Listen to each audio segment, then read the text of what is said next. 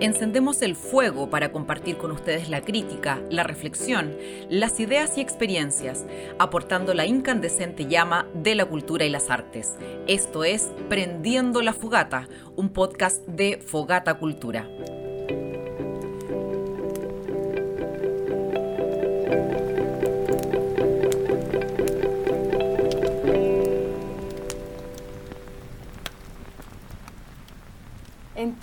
Hay más de 2 millones de personas con discapacidad. De ellas, más de 700.000 tienen algún grado de pérdida de la audición y se estima que cerca de 179.000 personas tendrían sordera total. Hoy, a semanas de haberse iniciado un nuevo gobierno y en pleno proceso de escribir una nueva constitución, consideramos fundamental hablar sobre arte, cultura y discapacidad. ¿Cómo consagramos un derecho fundamental si no está al alcance de todas y todos? ¿Qué podemos hacer como sector cultural para que la inclusión no sea un eslogan, sino que realmente lo entendamos como lo que es, un tema de derechos? Bienvenidas, bienvenidos y bienvenides a un nuevo Prendiendo la Fogata, el podcast de Fogata Cultura. Este es un capítulo súper especial porque no solamente nos van a poder escuchar en Spotify como siempre y en Radio La Central, sino que también este eh, capítulo va a estar en YouTube con interpretación en lengua de señas y también con subtítulos. ¿Por qué? Bueno, eso es parte de la conversación que vamos a tener hoy. Me acompaña Alejandro Barrientos. Ale, Hola, muy bien, muy contento de estar aquí con nuestra invitada. Así es. Y nuestra invitada hoy es Macarena Nieto. Ella es intérprete en lengua de señas. Maca, ¿cómo estás? Hola, hola, bien. Hola Maca, qué gusto que estés con nosotros. Muchas gracias que, eh, de estar ahora eh, en, esta fogata. Oye, y mira, esta es una, una, conversación, bueno, no es, no solamente queremos hablar sobre este tema, sobre la lengua de señas y sobre el acceso y la inclusión, sobre todo el arte escénica, sino que también queremos aprender y queremos que también las personas que nos están viendo y que nos están escuchando también aprendan con nosotros. Así que la primera pregunta, Maca, es cuál sería el glosario, cuáles son las palabras correctas para hablar cuando estamos, bueno, hablando de personas sordas, de lengua de señas, hay siempre, está siempre el error de la lengua versus el lenguaje de señas. Cuéntanos, por favor, ilústranos sobre los principales conceptos que tendríamos que manejar. Eh, bueno, eh, muy buena pregunta.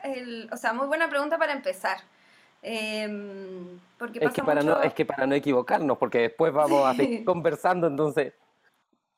Sí, eh, bueno, está esto de la lengua versus lenguaje, como decías, la forma correcta es decir lengua de señas. Pasa mucho que se traduce del inglés, sign language, como lenguaje de señas, eh, pero porque en inglés no hay una diferencia entre lengua y lenguaje, pero eso es una característica propia de la lengua inglesa, eh, que al traducirla queda, queda con este vacío. Eh, en español es lengua de señas y no lenguaje. Em, y además que hay una disputa importante entre como la importancia que tiene una lengua, un idioma, por sobre un lenguaje que puede ser algo más simple o algo más burdo o menos oficial. Eh, por eso es importante que se hable de lengua de señas, que se le dé la importancia y el lugar que tiene en términos lingüísticos, eh, no solo de apreciación personal. Em, bueno, eso eh, también sordo-mudo, como dice la gente, no es la forma. Es persona sorda. Hay varias formas ahora sí de decirlo, depende de cómo las personas se identifican si es una persona hipoacúsica o es una persona con una discapacidad auditiva, es una persona sorda. Eh, todo igual depende de cuál es la identidad que tenga esa persona, pero sordo-mudo, que es el término que hemos aprendido con el tiempo, es, la forma, es una forma muy ofensiva de eh, referirse a una persona sorda porque implica que no puede participar en los espacios, porque es mudo. Y esa es la imagen que tenían de las personas sordas antiguamente, que es una persona que no existe básicamente. Es sordo y, además es mudo, no existe. Eh, entonces, por eso se cambia esta terminología a persona sorda, porque es una identidad, eh, digamos, más antropológica. Eh, yo creo que eso, esas son las como dos cosas más importantes que tiene esto, pero creo que todo lo demás, eh, los errores que cometen las personas es mucho por la desinformación y por la perspectiva desde la cual ve a las personas sordas nuestra cultura. La infantilización, por ejemplo, de cuando dicen el sordito, eh, el sordomudito. Sí, eh, no, sin duda. Oye, Maca, y las personas que escuchamos, eso también creo que es importante porque no, no somos las personas normales, entre comillas. También hay un término. Sí, eh, es persona oyente. una persona sorda, una persona oyente. Sí, también, tiene, su, tiene su lógica, ¿no? Claro, eh, me había pasado, a mí se me, me pasa que eh, se me olvida ah, cosas que a, mí me parecen muy obvias, porque ya ha pasado mucho tiempo y estoy muy metida en esto, entonces, claro, se me olvida también esa contraposición de la persona sorda y la persona oyente, la cultura sorda y la cultura oyente, que las personas oyentes ni siquiera sabemos que somos oyentes. en realidad como una identidad también, pero no, no, no es parte de nuestra construcción identitaria, porque estamos en esa normalidad, seríamos los normales, pero la, la forma correcta es persona oyente. Claro, está, bueno, te agradecemos un montón, Maca. Yo de hecho creo que es súper importante que aprendamos a, mm, a utilizar el lenguaje de otra manera, eh, muchos se molestan también, como, como que les, eh, bueno, a uno mismo nos está, nos está cambiando un poco la vida con este tema de cambiar el lenguaje, pero, pero en el fondo también estamos reflexionando eh, acerca de muchas cosas, ¿no? Como del, bueno, del mismo tema de género, el feminismo, las personas con capacidades especiales, no las discapacidades. entonces, bueno, hay, hay todo un tema. Y como Dicho esto, me gusta mucho esa frase, se ocupa harto el dicho esto, coma, quisiera entrar un poquito como ya en la maca, porque nosotros estamos hoy día con la maca, porque la maca, bueno, es intérprete en lengua de señas eh, para personas sordas, em, pero ella lo hace en un escenario bastante particular, porque la hemos conocido a, propósito de lo que ha hecho en escenarios, sobre el escenario y, lo que, y el aporte que nos está dando como en la música. Maca, pero sabemos también que de profesión, al igual que la Lala y yo, eres periodista. Cuéntanos cuál fue ese tránsito desde, el periodismo al lenguaje de señas y a la cultura y las artes. A la, a la mira, ya me equivoqué, a la lengua de señas. a la lengua de señas y, a la cultura y las artes. Rétame todo lo que quieras, dime todo. Ah, sí, es que antes también eh, dijiste eh, las personas con capacidades diferentes. Y eso también es una forma eh, errada, errónea de decirle a las personas con discapacidad, porque efectivamente son personas con discapacidad. Es el apellido, discapacidad. Es persona con discapacidad, es una persona en situación de discapacidad o con discapacidad, porque eso de las personas con capacidades diferentes, en el fondo, ¿cuál es la capacidad diferente a ti que tienen? ¿Vuelan? no vuelan, no ven a través de las paredes, no leen la mente. Su, de hecho, eh, es más, sus capacidades están, son menos que las tuyas, pero es porque el entorno ha puesto barreras que no me permiten a mí desarrollarme eh, eh, completamente. puede ser una barrera física, puede ser una barrera lingüística, que es el caso de la lengua de señas entre personas sordas y oyentes, puede ser barreras actitudinales, muchas cosas. Eh, por eso es persona con discapacidad o en situación de discapacidad o discapacitado. Igual hay personas que se abanderan por esa identidad, pero capacidades diferentes, eh, capacidades especiales, no es. Ni diferentes ni especiales. Ni diferentes ni especiales. Sí, discapacidad.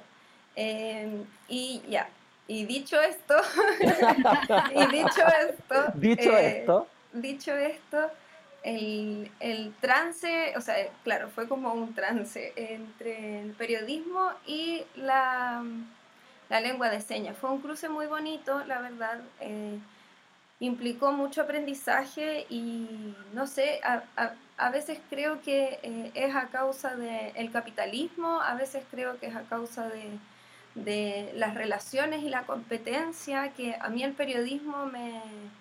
O sea, yo no me sentía cómodo cómoda siendo periodista, porque em, había mucha competencia en los lugares donde yo estaba y se me exigía ser una persona que yo en realidad no soy. Yo no, o sea, esta personalidad que, que va, que participa, que se mueve, eh, que es como de animador de, de televisión, no es alguien que yo sea.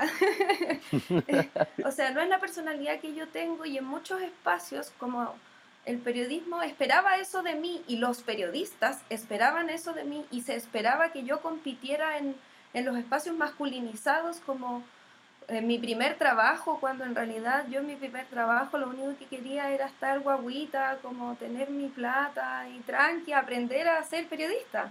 Y se me exigía un montón de cosas que yo no daba abasto y terminó siendo como un espacio muy hostil el periodismo para mí, eh, en los lugares donde trabajé como periodista.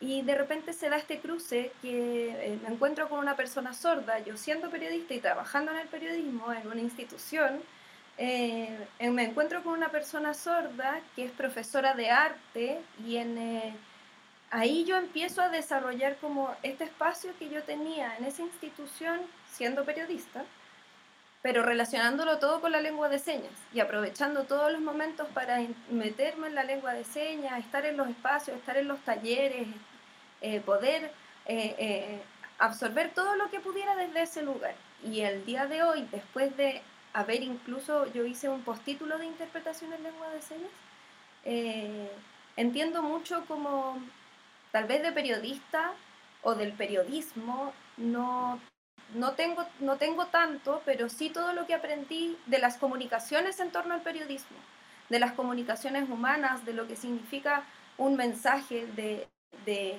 cuáles son los objetivos de la comunicación y todo eso en torno a la comunicación hoy me sirve para la interpretación absolutamente.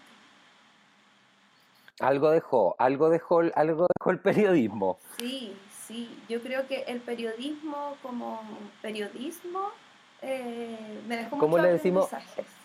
Eh, te iba a decir, en el fondo, claro, uno estudia comunicaciones también y no necesariamente tienes que dedicarte al periodismo periodístico, porque tú, como Claro, así le decimos nosotros al periodismo periodístico, el que le gusta reportear, el que tiene esa alma como de periodista de investigación para develar por supuesto, todo, todo muy bien. Nosotros nos dedicamos más que nada a lo que tiene que ver con cultura y tú claramente estás trabajando las comunicaciones desde otro ámbito, pero son comunicaciones.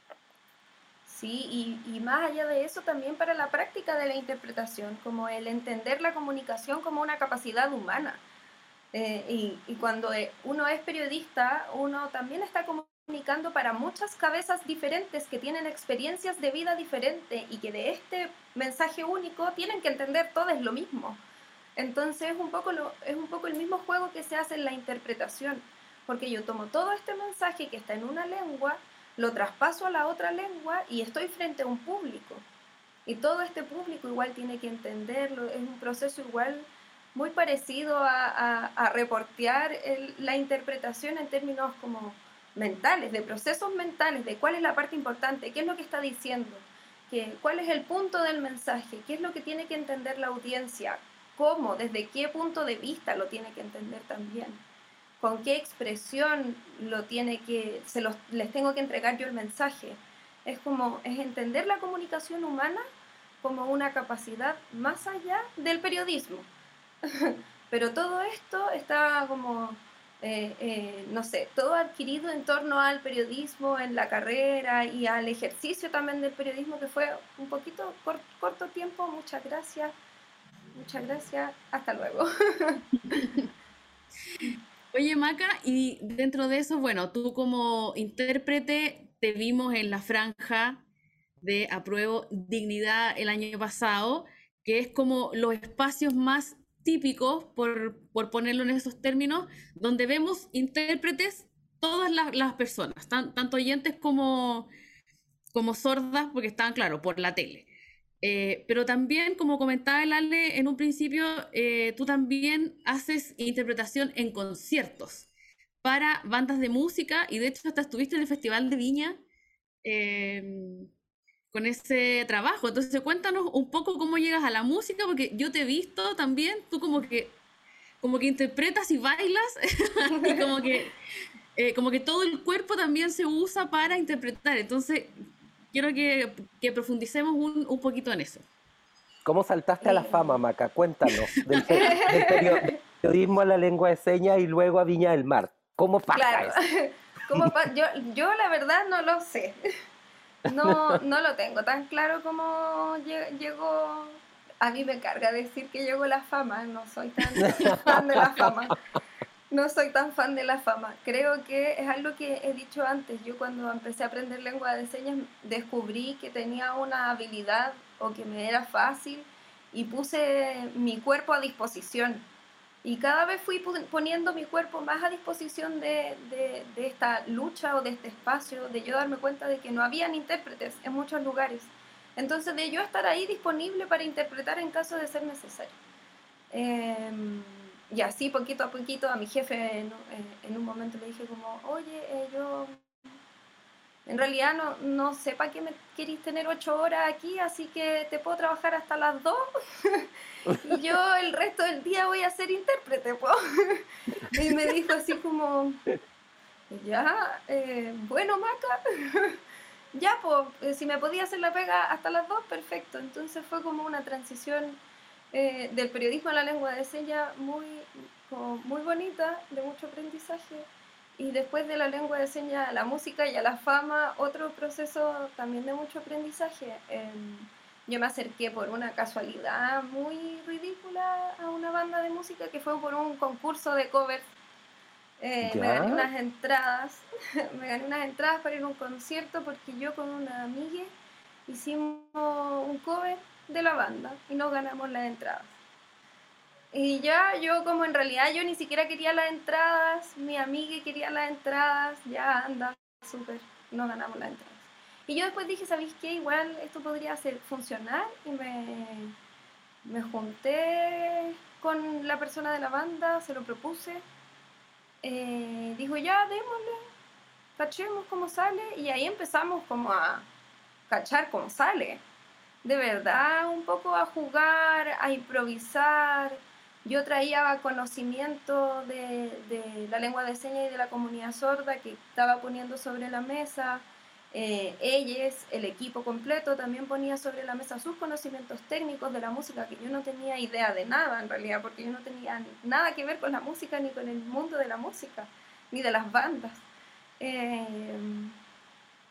eh, pero, o sea, y creo que eso fue como creciendo, creciendo, las personas vieron que había un potencial muy bueno en la lengua de señas, pero falta, faltaba aún que se entendiera cuál es el propósito real de que haya un intérprete en un escenario, porque se lo valora estéticamente, se valora em, lo bonito que se ve y lo, lo emocionante que es, pero todavía no se valoraba la utilidad que tenía, que es el propósito principal, que es que las personas sordas accedan a los espacios que es que las personas sordas puedan vivir una vida plena y que puedan ejercer sus derechos, el derecho al acceso a la información, al arte y a la cultura, eh, al patrimonio.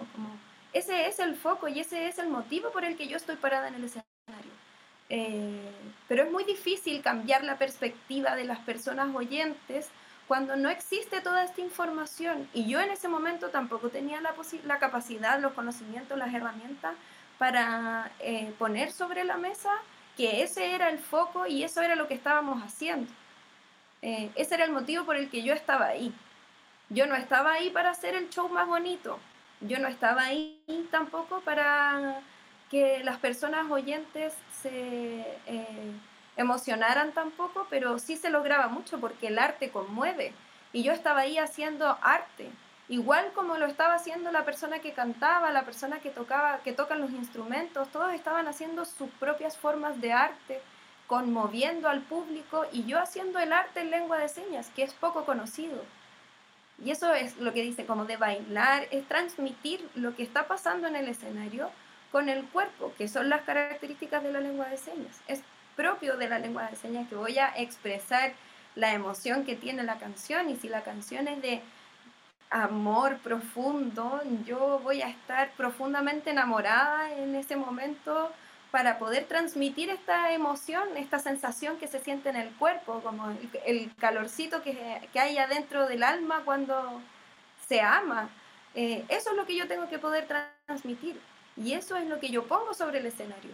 Pero el foco que tiene todo eso eh, el objetivo es que las personas sordas accedan a los espacios y puedan participar de los espacios. Y eso yo creo que se fue perdiendo en el camino o no tuvimos la capacidad de encontrar acuerdos en ese objetivo. Porque a mí me gusta mucho la apreciación eh, eh, estética de la lengua de señas, la encuentro preciosa, pero no es suficiente si es que no solo se piensa que, o sea, si es que pensamos que la lengua de señas es bonita, no es suficiente. La lengua de señas es urgente. En este momento es urgente. Claro. No, sin duda tienes toda la razón. Bueno, es que en este momento hay gente que hay seres humanos, como tú dices, como un derecho humano. Eh, hay eh, personas que no están recibiendo cierta información porque no tienen la oportunidad, ni siquiera, ni siquiera es porque, porque voluntariamente no, no quisieran, ¿no? Además, bueno, y el arte, por otro lado, es expresión. Si el arte es una forma de expresar algo, y se expresa de, no sé, una pintura, una, la música, con letra o sin letra, porque también es un modo de expresión, lo mismo el teatro. Eh, yo te iba a preguntar también, Maca, eh, justamente de tu conexión con el arte. Porque claro, ya pasamos por el periodismo, ¿no es cierto? Del periodismo periodístico que no, no funcionó, cortamos a las 2 de la tarde, empezamos, empezamos esto, eh, me imagino que hiciste harta pega voluntaria también haciendo de intérprete en lengua de señas. Eh, como dices tú, después de las 2 de la tarde empezaste a, a trabajar en esto. Em, y luego, claro, terminas en esta banda de música ¿Y cómo ha sido el desarrollo que tú has tenido como de, de guata? Porque ahora te noto, mm, o, quizás siempre has sido muy sensible, pero es como, ¿qué onda tú con el arte? veía unas fotos tuyas también, con, o sea, unos maquillajes muy teatrales, eh, con, una expresión, como tú dices, muy, muy, mm, eh, muy teatral también. Entonces, tú te has vuelto un artista en el fondo también. Eh, sí, igual siempre he sido un poco loca como asumiendo que los artistas están locos así. o sea asumiendo como de esta de este de salir de este de, como de, de, la cajita del que uno es como una sola cosa. Eh, siempre he estado un poco loca eh, un poco de crear cosas un poco de hacer cositas con las manos de hacer manualidades. Ahora me dio estoy haciendo cianotipias y hago cianotipias todos los días. Como entonces no sé, como siempre he tenido un poco eso. Eh, la música siempre ha sido para mí algo muy importante, como mi relación con la sensibilidad de las artes ah, es como, oh, no sé, está atravesado, ha, atravesado mi vida siempre. Y eh, es diferente cuando, o sea, yo empecé con la lengua de señas aprendiendo como en su espacio de, de, lengua, de interpretación, pero ahí también descubrí este lugar en el que puedo trabajar eh, interpretando seminarios, charlas, talleres, o puedo pasarla bien y disfrutar y sentir y conmoverme con el arte como lo hago interpretando música. Entonces eh, me pasa mucho eso, me conecto con la lengua de señas de una forma que eh, a mí me gusta mucho, eh, tiene mucho que ver como con mis luchas y con mi forma de, mi perspectiva de, vida y del mundo, pero además me conecta con el arte de otra manera, con la música de otra manera, de una forma mucho, o sea, muy corporal. Es sentir que la canción te atraviesa también. Entonces, eh, es como esa sensibilidad siento yo, siempre he sido de hacer cositas, de escribir cositas, de hacer regalitos así como a la pololita, un regalito. Pero muy como, muy de las manos parece, así como de, de, esto de la manualidad, como me dices, de hacer las cositas con las manitos. Pero, oye, ¿y has incursionado en algún otro, otra expresión artística además de la música? Es que, pues, como siempre he sido de hacer cositas, nunca eh, hago de todo. Pues, como ahí digo, siempre he sido un poco loca, como hago un poquito de esto, un poquito de esto otro. De repente me compro ya una masilla, una cerámica y hago cerámica. De repente otro día, me, ahora me dio con la cianotipia, estoy haciendo cianotipia y veo para allá, veo para allá. ¿Sabes qué? Perdón la ignorancia. ¿Qué es? Ah, la cianotipia. Sí, por eh, favor. La cianotipia es una técnica de grabado con luz que se hace con unos químicos que se mezclan, se mezclan los dos químicos y se vuelve un líquido fotosensible. Y eso tú lo pones en una hoja eh, que pueda absorber agua, eh, esperas a que se seque, esto como de color eh, amarillo, café, esperas a que se seque y eso después le pones cosas encima, lo expones al sol y con el líquido con los rayos ultravioleta cambia de color a azul. Entonces, ya, ah, en las partes que no le llegó la luz porque le pusiste algo como una hoja de un árbol, por ejemplo, una hoja de un árbol. Le llegó el sol a todo alrededor de la hoja del árbol, después lo sacaste y sacas la hoja y la parte de la hoja está blanca y todo lo demás está azul. No, totalmente, o sea, sí, eres, ¿cómo se dice? Loquilla, artista total. Art Attack. Yo era fanática de Art Attack, eso, yo quería hacer todo lo que él hacía, todo. Oye, Maca, ah, sí, te iba a preguntar si es que te había tocado interpretar alguna obra de teatro. Eh, me tocó interpretar una obra de teatro, sí. Eh, una obra, no recuerdo cómo se llamaba la obra, era, era entretenida, estuvo en el Festival de Arte Erótico el 2018, suponte. Eh, y fue entretenido ahí cómo se introdujo el personaje de la interpretación, porque yo era como un personaje más.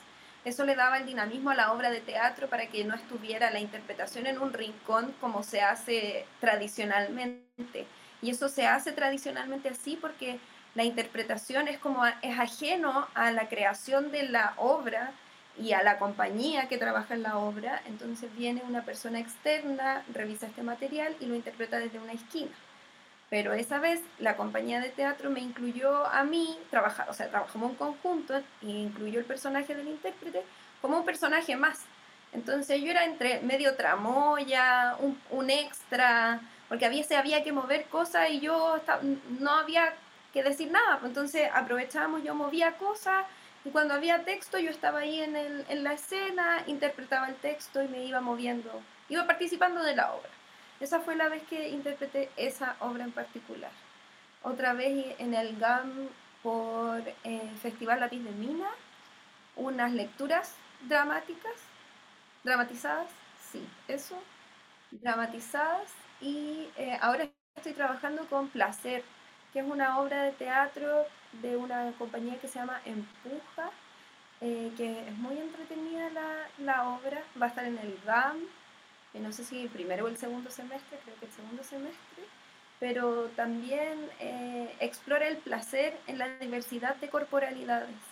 Me gusta mucho y también está pensado la interpretación como un personaje más dentro de la obra. También estamos trabajando en el proceso de creación. Yo como intérprete profesional de lengua de señas, con esta mente creativa y como especializada en artes y cultura, que digo especializada en arte y cultura entre comillas, porque no es que yo me haya especializado. En Chile no existe la especialización de intérpretes como sí existe en otros países donde hay para salud, hay para educación, hay para temas jurídicos, como debería ser. Acá nosotros hacemos, somos un poco maestro chasquilla, intérpretes maestro chasquilla, que le hacemos a todo lo que sea necesario, pero en un espacio de médico o jurídico yo tengo más cuidado, más respeto, o porque sé que mis conocimientos y mis habilidades están más en el arte, en las expresiones, que en esos otros lugares, así como hay otras personas que en la educación en la educación y ya. Y no, no le gusta la exposición, no, no me gusta para la tele, no, no, no me gusta la tele, no me gustan las noticias. A mí me gusta interpretar noticias porque ahí juego a ser periodista también. Yo ahí cuando interpreto las noticias digo, para esto estudié todas estas cosas que he estudiado. Claro, es de, alguna manera así como, aquí está el dinero. Sí. lo invertido, aquí Todo está. lo invertido, dos carreras, dos carreras universitarias puestas ahí en un cuadrado diminuto. Pero, suma, pero sumamente importante. Oye, qué entretenido, Maca, lo que decías, porque sabes que nosotros cuando nos juntamos a hacer la pauta, yo les decía, a mí personalmente no me ha tocado nunca ver una obra de teatro que tenga un intérprete.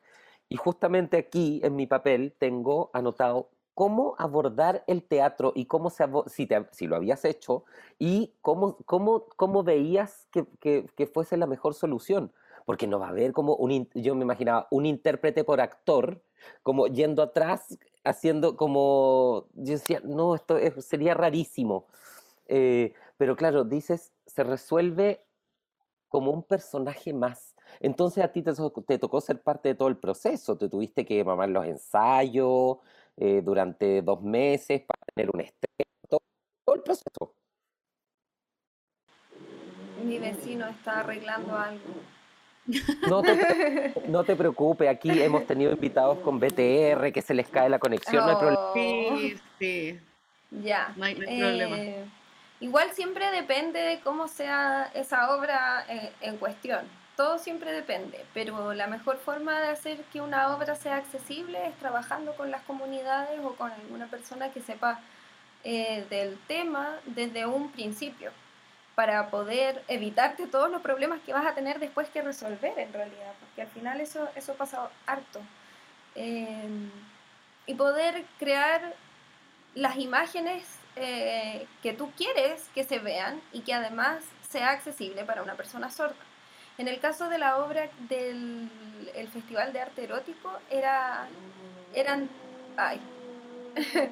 Te escuchamos perfecto, sí, ya, dale, sí. Los textos de los personajes tenían sus tiempos cada uno. Entonces no había, no era complejo, no había una discusión, por ejemplo. Que una discusión yo creo que sí es algo que se tendría que hacer con dos intérpretes para que se pueda comprender bien. Eh, pero ahí depende de cada caso. Eh, tener un intérprete por personaje no creo que funcione.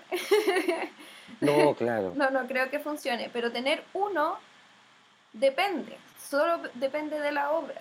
Y también yo he ido a ver obras que están pensadas en lengua de señas, que están escritas en lengua de señas, creadas en lengua de señas, que además los actores son actores sordos. Eh, y ahí es diferente.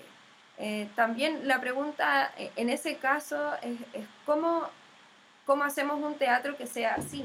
O, le damos más espacio a personas sordas que creen obras en su lengua, en lengua de señas, que puedan mostrar el teatro de las personas sordas en espacios donde nosotros vamos al teatro siempre. O sea, ¿por qué en todo este tiempo nosotros no sabemos de actores sordos, no sabemos de escritores de obras de teatro sordas, nunca hemos visto una obra con lengua de señas, ¿por qué? ¿No hay personas sordas que quieran ser actores? ¿No hay personas sordas que quieran actuar? Lo dudo, lo dudo profundamente. Entonces, ahí es pensar cómo vamos a crear esta obra eh, eh, que tiene lengua de señas. Em, no, nos enfrentamos como a, cosas muy complejas y a trabas y a problemas técnicos y cosas que solucionar pero que no nos enfrentamos cuando la pensamos desde un principio con interpretación o con un intérprete o con audiencia de personas sordas o invitamos a los amigos sordos a que nos ayuden a crear esta obra para que ellos nos puedan decir también desde su lugar y desde su punto de vista cómo esto puede ser mejor y más cómodo para ustedes también y que la obra sea una buena obra, una buena puesta en escena. ¿Cómo lo hacemos? Pero es difícil en este momento pensar en una solución porque mm, no es la normalidad y todo lo que está dado por hecho está, es, es del mundo oyente. Y la normalidad eh, es como la conocemos en este momento, el mundo es como lo conocemos en este momento y es oyente. Para nosotros es, es esa la forma, entonces tenemos como que meternos en un mundo nuevo para crear. Y eso solo se puede hacer con las personas sordas. Entonces, ¿cómo hacemos una obra así? Participando con personas sordas, acercándonos a las personas sordas. Yo puedo tener muchas ideas, creo que podemos cada uno tener muchas ideas y se pueden ir, pueden ir funcionando. Pero la mejor forma de, enfrentarse a todo esto es que las personas sordas participen. Por eso yo digo, no, se nos puede olvidar el foco de todo esto, que es que las personas sordas accedan, tengan, o sea, como ejerzan su derecho al acceso a la información de, participación cívica y ciudadana, de acceso a la educación. O sea, yo tuve taller de teatro toda mi vida en el colegio y estaba en el taller de teatro toda mi vida en el colegio. ¿Cuántos colegios tienen taller de teatro para los niños sordos? ¿Cuántos colegios de sordos tienen talleres de teatro? ¿Cuántos colegios de sordos hay en Chile? Como volver, nos empezamos a preguntar cada vez más cosas a partir de algo tan simple que es como el sueño de un niño de ser actor en el futuro y poder estar frente a un público en una tabla, en una puesta en escena, en una obra, en un teatro. ¿Puede un niño sordo soñar con ser actor? La idea es que sí, pues hay que dar esos espacios. Tenemos que, o sea, nosotros que somos los que estamos ocupando todos esos espacios, tenemos que abrir esas puertas y tenemos que darle esos espacios. Tenemos que pensar de una manera en que pueda ser más participativa. Maca, cuando, cuando conversamos sobre, eh, sobre juntarnos hoy, sobre tener esta conversación, eh, surgió el tema eh, de los subtítulos. Entonces, quería preguntarte eso también porque algunas personas, oyentes, por supuesto, sin entender la, la diversidad también en el mundo de las personas sordas, podrían pensar que con subtitular es suficiente. Y tú me comentabas que no, y creo que es también súper interesante traerlo a esta conversación. Eh, sí, subtitular no es suficiente, pero es eh, lo más básico. ¿Por qué no es suficiente? Porque el subtitulado está en español. Eh, lo que yo digo está, yo estoy hablando en español, por lo tanto el subtitulado y la transcripción estarán en español. Y la lengua de señas es una lengua diferente al español. Entonces, hay muchas personas sordas que no han estado familiarizadas con el español de tal forma en el que en la lectura puedan tener una comprensión lectora que les permita entender lo que, lo que está sucediendo. O sea, que tiene que ver con leer rápido, entender el contexto que tiene cada palabra en el lugar en el que está puesta, saber qué significa esto y no esto otro, y conectar todas esas palabras. Ese es el proceso de lectura que tiene una persona, pero que nosotros manejamos la lengua español, en este caso, naturalmente. Fuimos socializados así, es nuestra lengua materna. Pero la lengua materna de las personas sordas no es la materna.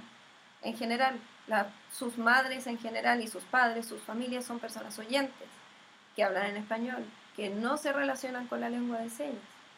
Entonces, hay una diversidad de personas sordas.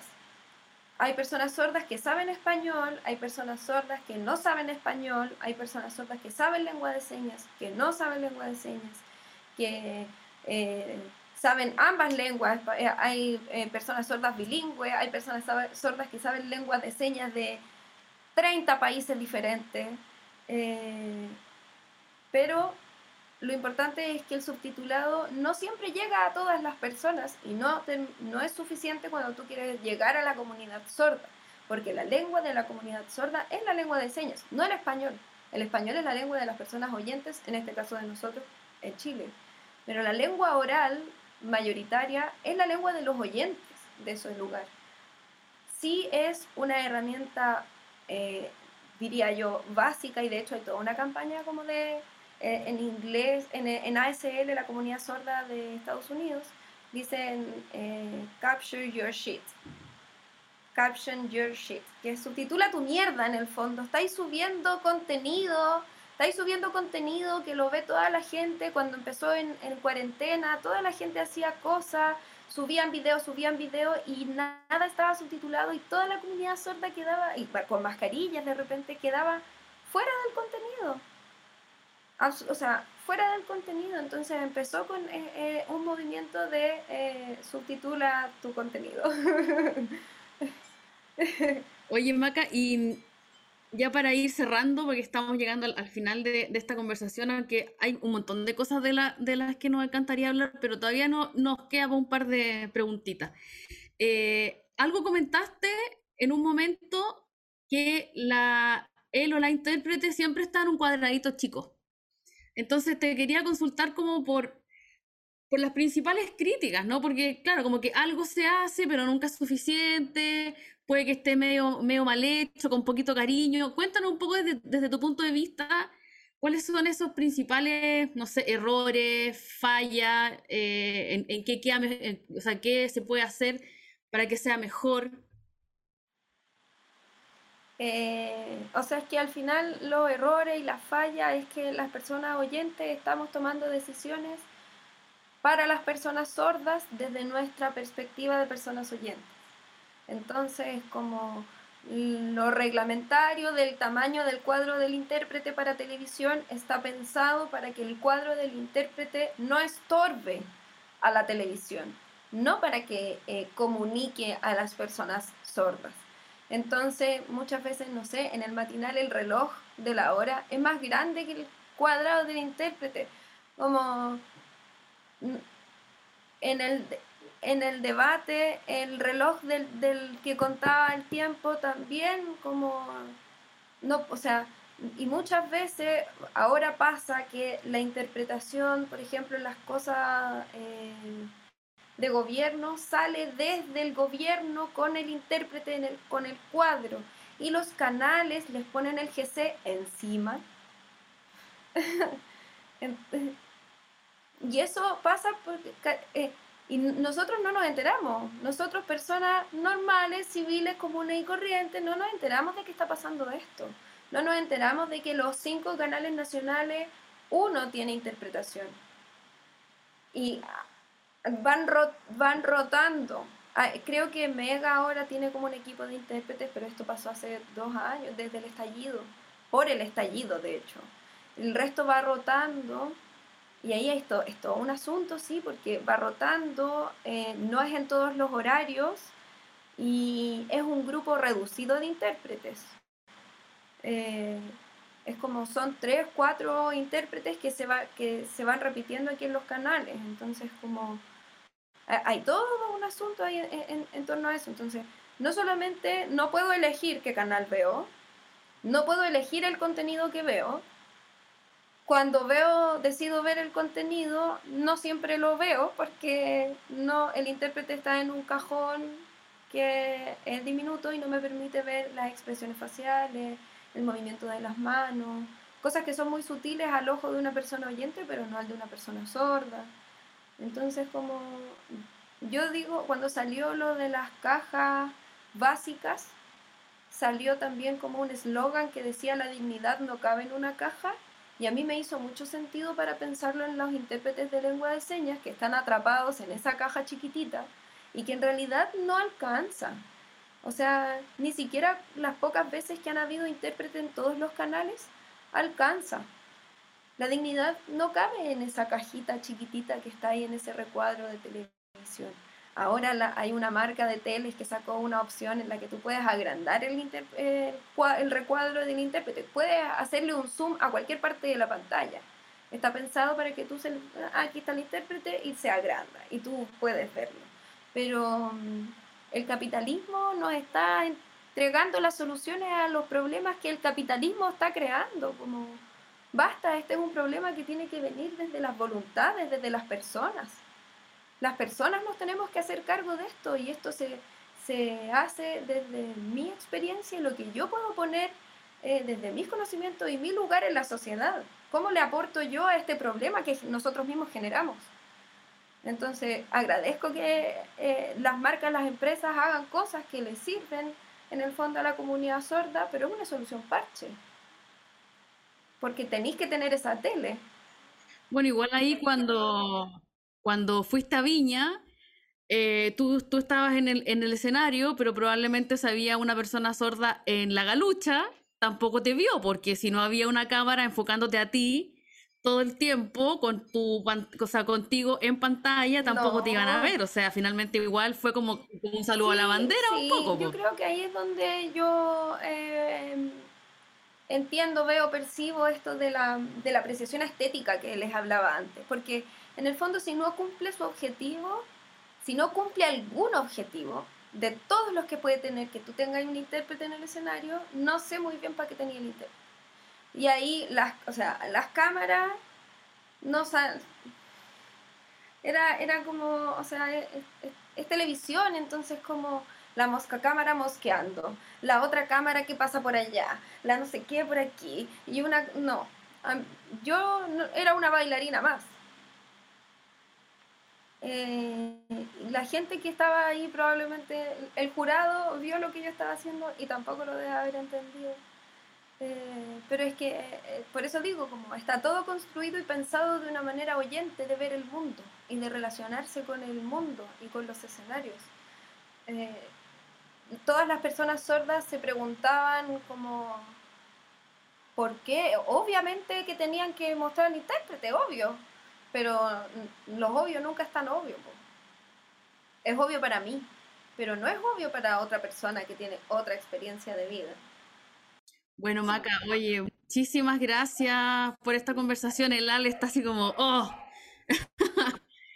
No, es que sabes que yo, yo siento que como que tenemos o sea, nos queda tanto, como uno cree que ha avanzado, pero en el fondo van surgiendo también eh, otras cosas, algunas que no tenemos resueltas de hace tanto, y yo creo que la cultura, las artes y el patrimonio estaba pensando en cómo desde la gestión cultural, en el fondo, esta reflexión se tiene que dar y ver cómo, cómo nos hacemos cargo, cómo nos resolvemos, porque em, la filosofía de la cultura es la es el acceso, es la democracia, es la inclusión, entonces hay que, hay que, o sea, es un, hay que resolverlo ahora ya, pronto. Me quedo, me quedo pensando. Esperamos que en el contexto en el que estamos, en el que estamos iniciando ya un nuevo gobierno, en el que estamos escribiendo una nueva constitución, pongamos en el centro los derechos y cuando hablamos de cultura, cuando hablamos de artes, cuando hablamos de patrimonio, que no sea solamente con una mirada desde el acceso, desde cuánto pago por ir a ver un espectáculo, por ejemplo, sino que también sea con este enfoque de derechos. Así que muchísimas gracias, Maca, por tu tiempo, por esta conversación y muchas gracias también a todas y todos quienes nos escucharon en Spotify, en Radio La Central y también, por supuesto, a quienes nos vieron en YouTube en este capítulo especial. Eh, muchas gracias también, Maca, por empujarnos y por incentivarnos a tener este capítulo con interpretación en lengua de señas y también con subtítulo, porque bueno, si estamos hablando de acceso, el acceso tiene que ser realmente universal. Será hasta un próximo Aprendiendo la Fogata, que estén muy bien. Chao. Chao. Proyecto financiado por el Fondo Nacional de Fomento y Desarrollo de las Artes Escénicas, convocatoria 2021, Fondo de Emergencia Transitorio.